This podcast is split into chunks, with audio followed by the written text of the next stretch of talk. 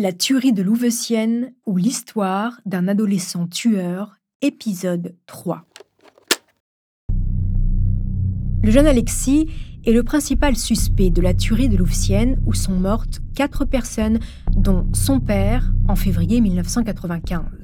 Après avoir reconnu les faits, l'adolescent s'est rétracté, avançant la théorie d'un homme vêtu de noir qui aurait exécuté les six résidents de la villa puis l'aurait forcé à s'accuser du sextuple meurtre.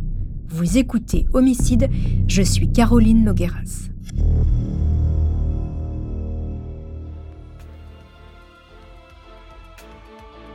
En détention provisoire, au quartier des mineurs de Bois d'Arcy, cela fait maintenant neuf mois que le jeune Alexis clame son innocence. Son père était un riche businessman moscovite et s'il est mort, c'est parce que ses affaires dérangeaient les mafieux de Moscou. D'ailleurs, ces derniers temps, Eugène Bolevoy se sentait menacé et ne sortait plus sans Slava, son garde du corps.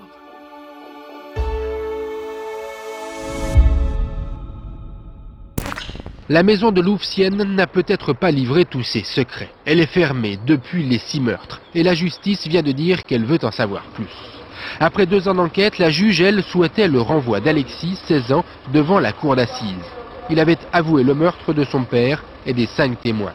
Mais quelques mois plus tard, il revenait sur ses aveux.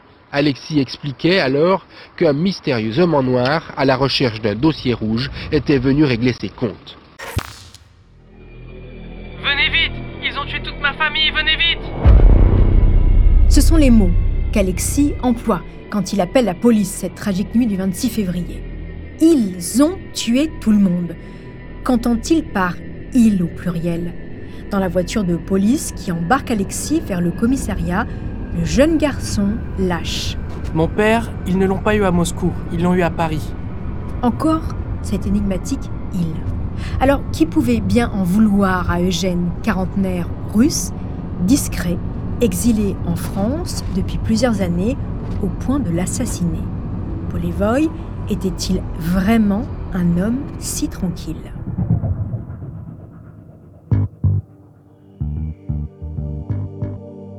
Eugène Polevoy, Evgeny de son vrai nom, est un homme trapu et carré.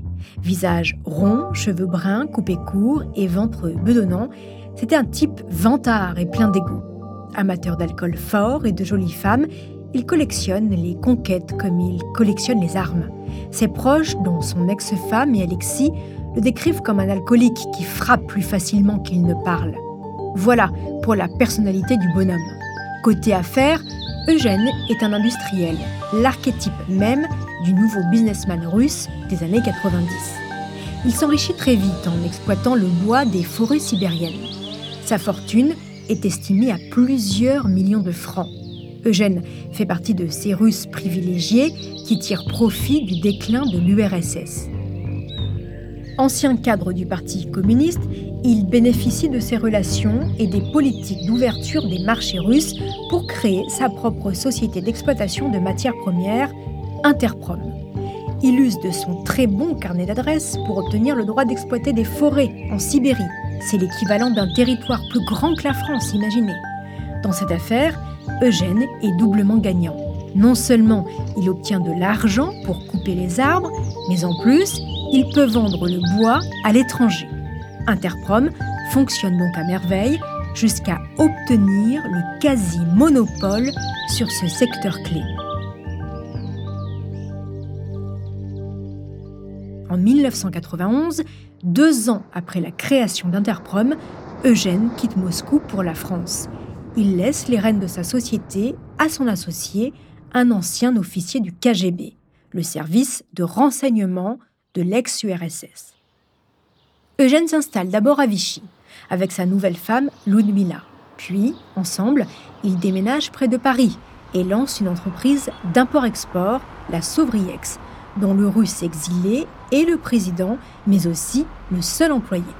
Avec ses différentes affaires, on ne connaît pas exactement la nature de toutes d'ailleurs, Eugène gagne très bien sa vie. Il a plusieurs comptes en banque, dont un au Luxembourg, Bref, M. Polevoy est assis sur un tas d'or, de quoi susciter la jalousie de certains. La comptable d'Eugène va livrer d'importantes informations aux enquêteurs. Quelques mois avant sa mort, le chef d'entreprise russe se sentait épié et craignait pour sa sécurité. En septembre 1994, alors qu'il rentre chez lui, à Louvciennes, une voiture le suit. Pris de panique, Eugène décide de ne pas rester dormir dans sa maison et passe la nuit à Paris, dans un hôtel. Trois mois plus tard, alors qu'il est à Moscou, quelqu'un tente de lui tirer dessus en pleine rue. En janvier, c'est avec une arme qu'il se rend dans les bureaux moscovites Interprom pour régler un différend commercial. C'est son ex-femme, Raïssa, la mère d'Alexis, qui le raconte au journal de 20h de TF1. En janvier 95, Eugène a été chassé de ses bureaux à Moscou. Il a pris des armes et des hommes et ils sont partis régler ce problème. Il a dit à sa mère, c'est eux ou c'est nous. Un mois après, début février, quelqu'un lui a tiré dessus dans sa voiture. Les armes, c'est le quotidien d'Eugène. Il en possède énormément. Sa maison en est truffée. Certains pensent même qu'il en vend via sa troisième entreprise, la Rigel, basée au Turkménistan. Car s'il est avant tout un collectionneur, Paul Evoy sait parfaitement s'en servir. Il s'entraîne régulièrement dans son garage où il a fait installer un stand de tir. Inquiet et toujours aux aguets, à partir de novembre 1994, soit quatre mois avant de mourir, il ne sort plus de chez lui sans pistolet. En fait, son comportement change totalement, comme le raconte sa comptable, toujours sur TF1. Il est décédé dans la nuit du dimanche. Moi, je l'ai vu vendredi soir à 5 heures. Et là, c'est vrai que c'était un homme angoissé. Et il était avec euh, Slava, euh, qui donc est décédé pendant euh, la tuerie, là, si on peut dire. Et il me l'avait présenté en rigolant, en disant mon garde du corps. Alors, Slava, un ami ou une garde rapprochée Ce qui est sûr, c'est que cet ancien de l'armée rouge, un dur à cuire, vivait dans la villa de Louvciennes depuis plusieurs semaines. Autre fait troublant, 15 jours avant de mourir, Eugène retire un million de francs en liquide et fait naturaliser sa fille Nathalie pour qu'elle puisse hériter, comme s'il savait que quelque chose allait lui arriver. Des menaces, un garde du corps, des transferts d'agents, tout ça quelques mois seulement avant sa mort. La piste de l'homme en noir avancé par Alexis pourrait donc s'avérer crédible.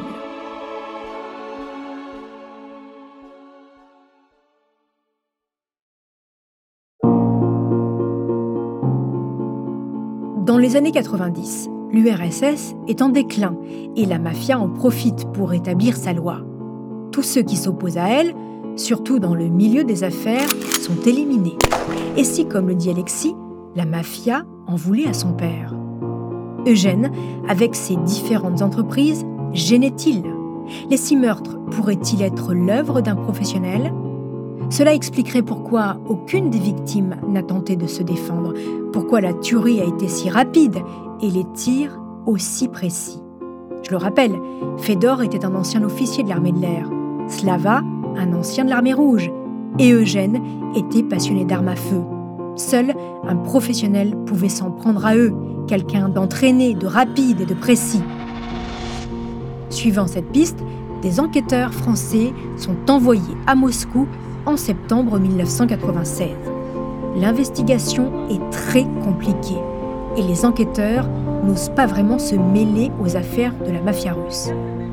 Après deux semaines sur place, ils rentrent Ils n'ont trouvé aucun indice qui accrédite la thèse d'une organisation criminelle contre Eugène Polevoy. Mais la piste russe revient au cœur de l'enquête quand quelques mois plus tard, et quasiment deux ans après la tuerie de Louvciennes, le frère d'Eugène, Dimitri Polevoy, est à son tour retrouvé assassiné dans un champ en Biélorussie.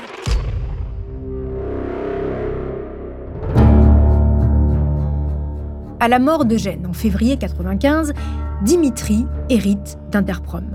En parallèle de ses activités, il se lance dans une enquête pour comprendre ce qui est arrivé à son frère et surtout innocenter son neveu Alexis.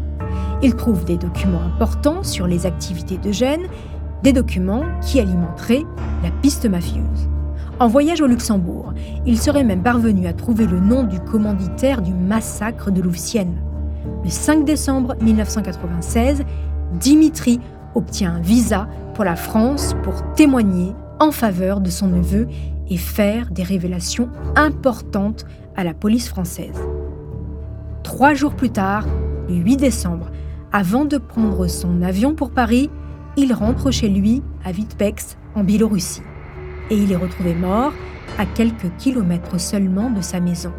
Il a été abattu de deux balles dans le corps. L'ombre de la mafia refait surface.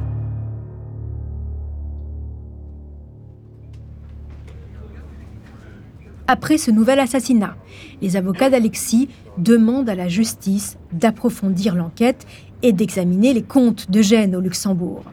Mais la juge d'instruction, Catherine France Rechter, pressée de boucler l'affaire, refuse de lancer de nouvelles investigations. En Russie, d'après l'enquête sur l'assassinat de Dimitri Polevoy, le parquet général de Moscou établit un lien clair entre les meurtres des deux frères et le fait savoir à la justice française via une lettre. Mais la magistrate refuse d'en tenir compte. Ce n'est pas le rôle de la justice française d'enquêter sur une affaire russe. Les jours passent et l'enquête sur la tuerie de Louvciennes se révèle de plus en plus complexe. Dans le dossier, les questions s'accumulent et restent sans réponse. En prison depuis deux ans, Alexis ne fait pas de vagues. Calme, studieux et discret. Il passe son bac de français, fait du sport et bouquine. Alexis, le suspect numéro 1, est épaulé par de nombreuses personnes, dont la mère et la sœur d'Eugène, sa grand-mère paternelle et sa tante donc. Un véritable comité de soutien se forme autour du jeune homme. Des proches, des journalistes et des anonymes tentent de prouver son innocence. Même des membres du personnel pénitentiaire souhaitent qu'il retrouve la liberté. Tous sont convaincus de son innocence et persuadés que Jeanne Polevoy est victime d'un règlement de compte obscur. Mais la juge d'instruction n'en a que faire. Le jeune Alexis est l'unique coupable de cette tuerie. Ce n'est pas la première fois qu'un accusé se rétracte après des aveux. Et puis, il y a ce détail troublant. Pourquoi diable Alexis est-il allé en boîte de nuit après les meurtres et pris du bon temps avec une prostituée Qu'il paye en plus avec l'argent de son père, en laissant sa petite sœur Nathalie seule dans une maison emplie de cadavres? Voulait-il se construire un alibi? Alexis est-il victime d'une machination? Deux ans après le drame, en avril 1997, la chambre d'accusation demande un supplément d'informations. Ils admettent donc qu'il existe bien des doutes sur la culpabilité du jeune garçon. Mais les magistrats refusent une poursuite de l'enquête vers le Luxembourg où le possible commanditaire du meurtre de Gênes pourrait se cacher. Ils bouclent le dossier. Le procès d'Alexis est fixé au 4 mars 1998. La justice va devoir trancher et répondre aux nombreuses interrogations qui planent sur ce dossier. Un jeune homme de 16 ans et demi peut-il tuer six personnes, dont des anciens soldats d'élite, avec plusieurs armes de guerre en moins de 15 minutes? La piste mafieuse sera-t-elle retenue? C'est ce que je vous raconterai dans le prochain épisode de cette affaire. En attendant, n'hésitez pas, chers auditeurs, si vous le souhaitez, à mettre des étoiles ou des commentaires sur vos applis de podcast préférés.